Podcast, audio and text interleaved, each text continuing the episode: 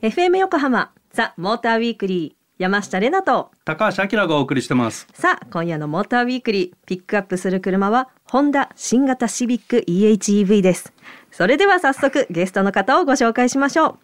ホンダ技研工業株式会社四輪事業本部ものづくりセンター。シビック EHEV の開発責任者でいらっしゃる斉藤義治さんです。斉藤さんこんばんは斉藤ですよろしくお願いしますよろしくお願いいたしますよろしくお願いします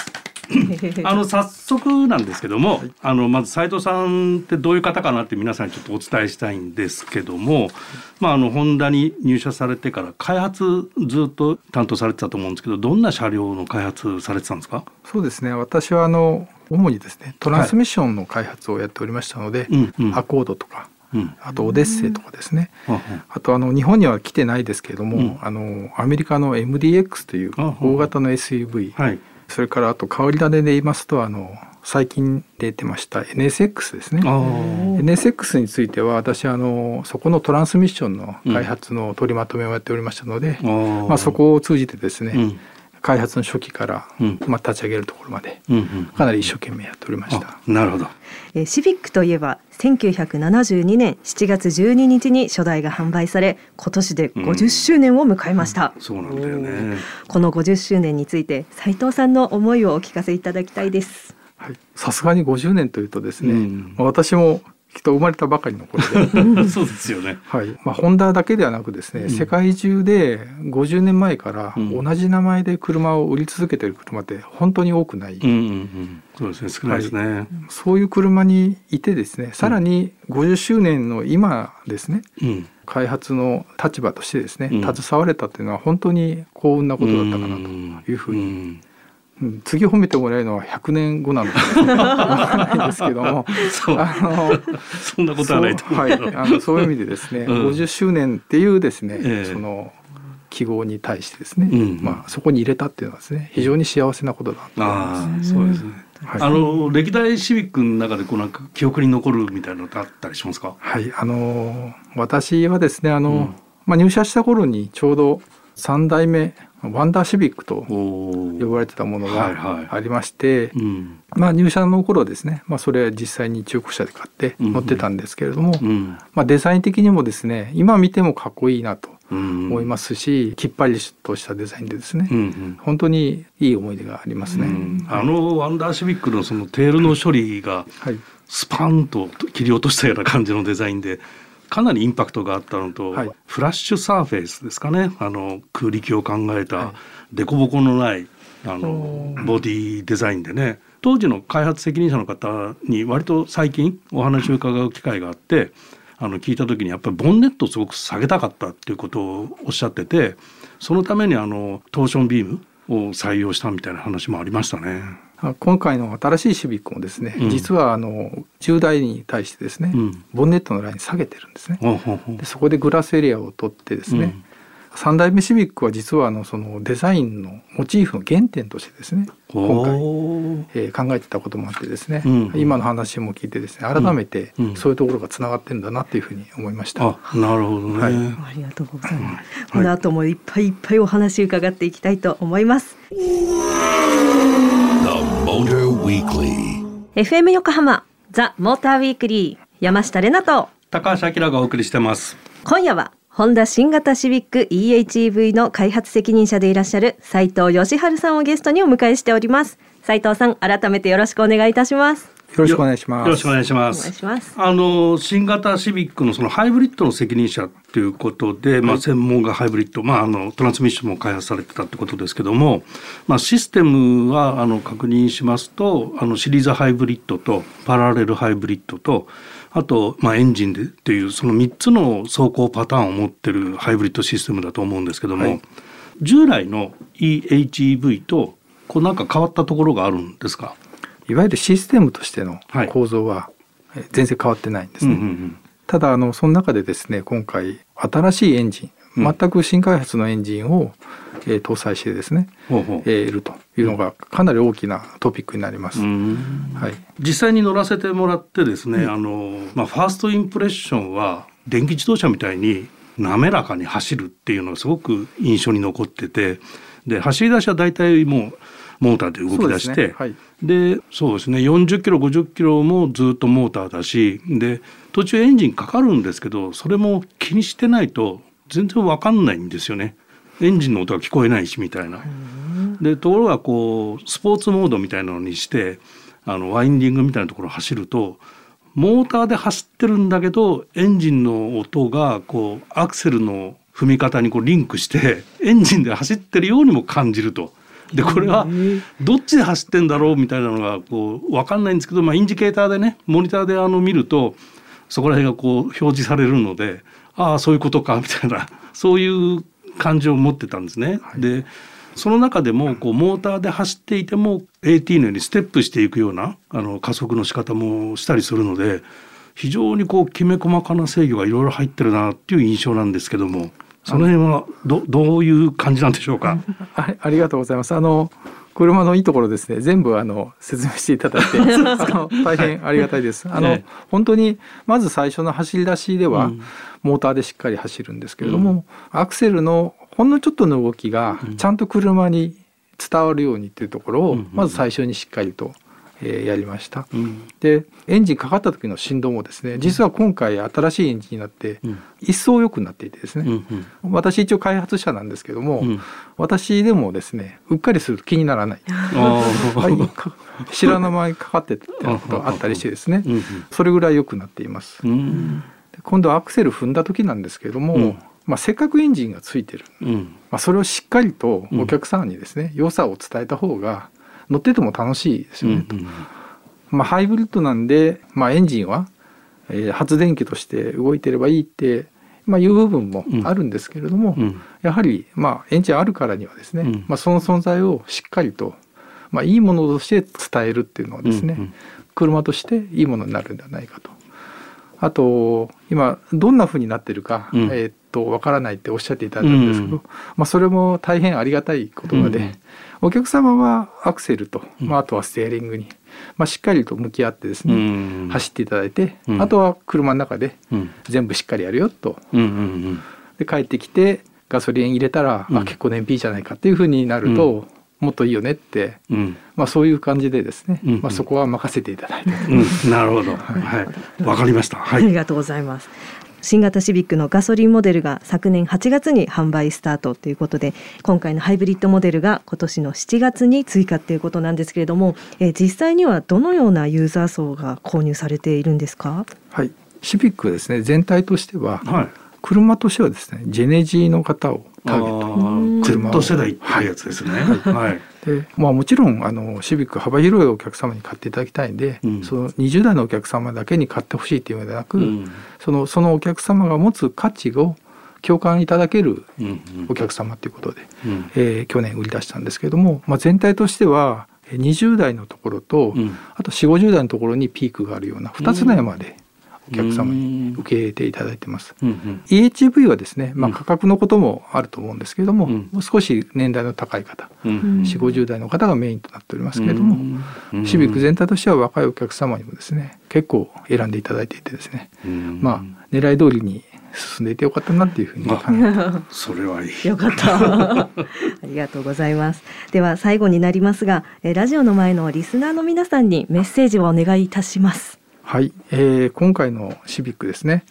運転していただくと運転して楽しかったとか、うん、あと降りた後もう一度運転したい、うん、もっと長く乗ってみたいと、うん、まあ、そういう部分を感じていただけるようにですね、まあ、全ての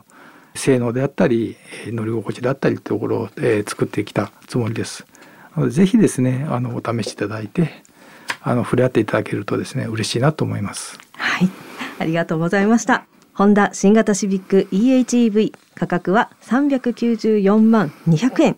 税込みとなっております、えー、それでは締めにこの番組の恒例行事となっております。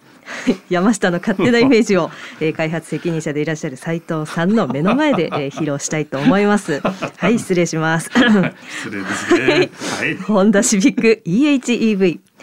自分の時間が取れないとなんか調子出ないお父さんたまにはどっか連れてってよいつも連れてってるじゃんと結局お父さんの好きなドライブコースしか行けてなくてちょっと不服な小学生の娘とお父さんが乗っていそう。よかった笑っていただけた よかったよかった。はい、あのきっとですねあのそれでロングドライブですね。あのぜひアイスクリームかなんか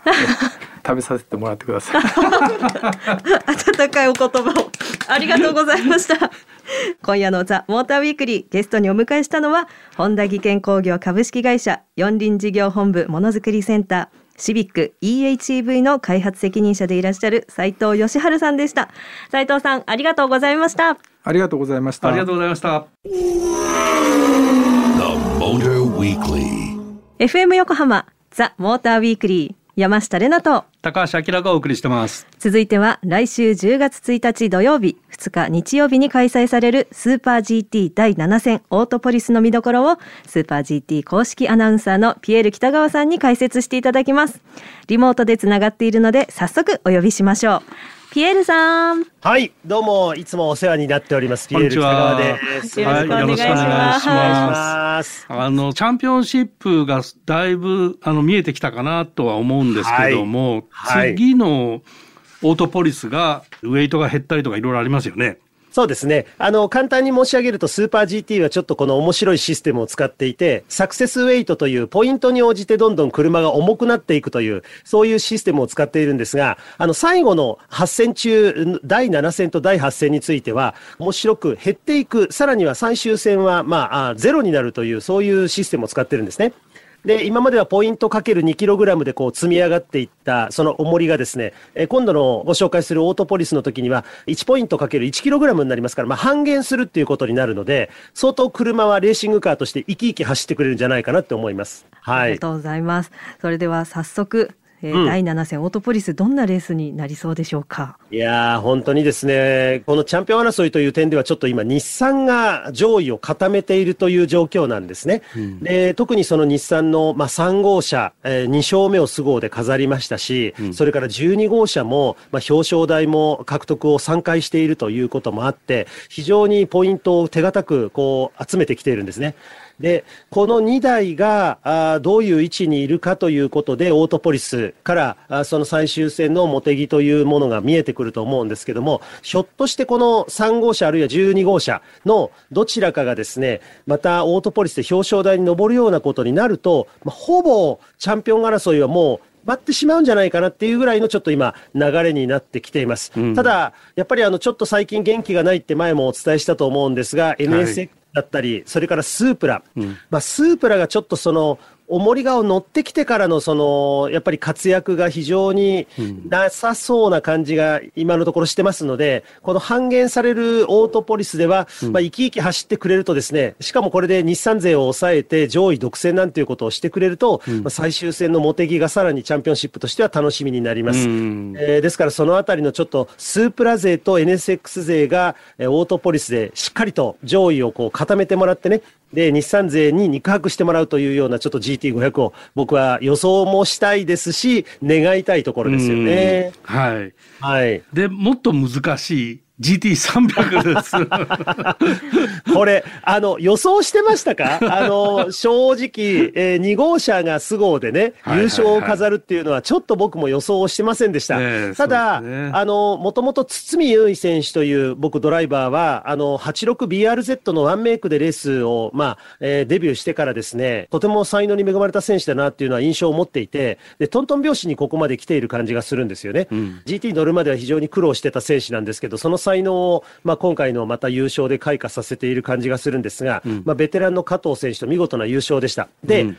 彼らが勝ったことで、ちょっとチャンピオンシップがさらに分からなくなったのは、56号車がぶっちぎっていたシリーズに、なんとゲイナーチームがですね、ぐぐっと攻め寄ってきて、GTR 同士で今、ランキングがこう固まってきているんですよね、上位がね。うん、不思議なことに GT500 は1、2、3が Z が並び、えー、そしてランキング GT300 の方は GTR がランキング3位まで並ぶっていうね、ちょっと日産、まあ横浜日産としてはウハウハな今、ランキングになってはいるんですが、ただ4番手にいる BRZ であるとか、えー、本当にあの手堅く今回も苦しいレース、ポイントを取ってきているので、まあ、コーナリングが続くオートポリスでまた BRZ がですね、えー、軽くなったことで、またあの動きが良くなったマシーンと、それから今回はですね、井口拓人選手は、BRZ はやはり地元、九州の福岡、柳川出身ですから、まあ、大応援団のもと、BRZ は結構後ろ、こう、追い風になってですね、えー、上位に来てくれると、まあ、シリーズとしては56、それから61、そしてまあ、10号車あたりが、えー、ランキング3位までに固まってくると最終戦面白くなりそうですよね。スーパー GT 第7戦オートポリスは来週10月1日土曜日、2日日曜日に開催です。皆さん一緒に盛り上がりましょう。動画ポータルサイトスーパー GT ビデオオンラインでもぜひご覧ください。この時間はスーパー GT の公式アナウンサー、ピエール北川さんと一緒にお届けしました。ピエールさん、今週もありがとうございました。ありがとうございました。FM 横浜ザ・モーターウィークリーあっという間にエンディングのお時間です。今夜はホンダ新型シビック EHEV をピックアップ。スーパー GT 第7戦オートポリスの見どころをピエール北川さんに解説していただきました。ここでリスナーの皆様にプレゼントのお知らせです。ホンダよりシビック 50th ラインアップ T シャツ。シビックロゴ入りクラッチバッグ。それぞれにマイクロファイバークロスをセットにして各1名様にプレゼントします。こちらの T シャツですね L サイズと書いてございまして白 T にこの歴代のシビックですね、うんうん、あの実写の写真がいっぱいこうバーッと前面に 入っております。とてもラブリーです。そしてクラッチバッグの方もですねなんかチャックでできてて